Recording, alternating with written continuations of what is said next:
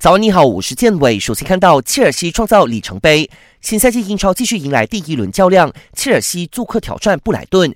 诺日尼奥命中点球，让切尔西一比零先拔头筹。下半场布莱顿虽然一度追平比分，不过詹姆斯的远射加上祖马的破门。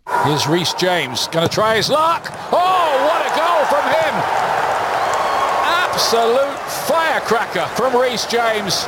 No way in the world any goalkeeper is stopping that. 切尔西三比一战胜布莱顿，全取三分后，切尔西队史英超积分已经达到两千分，成为曼联和阿森纳后第三支达到这个里程碑的球队。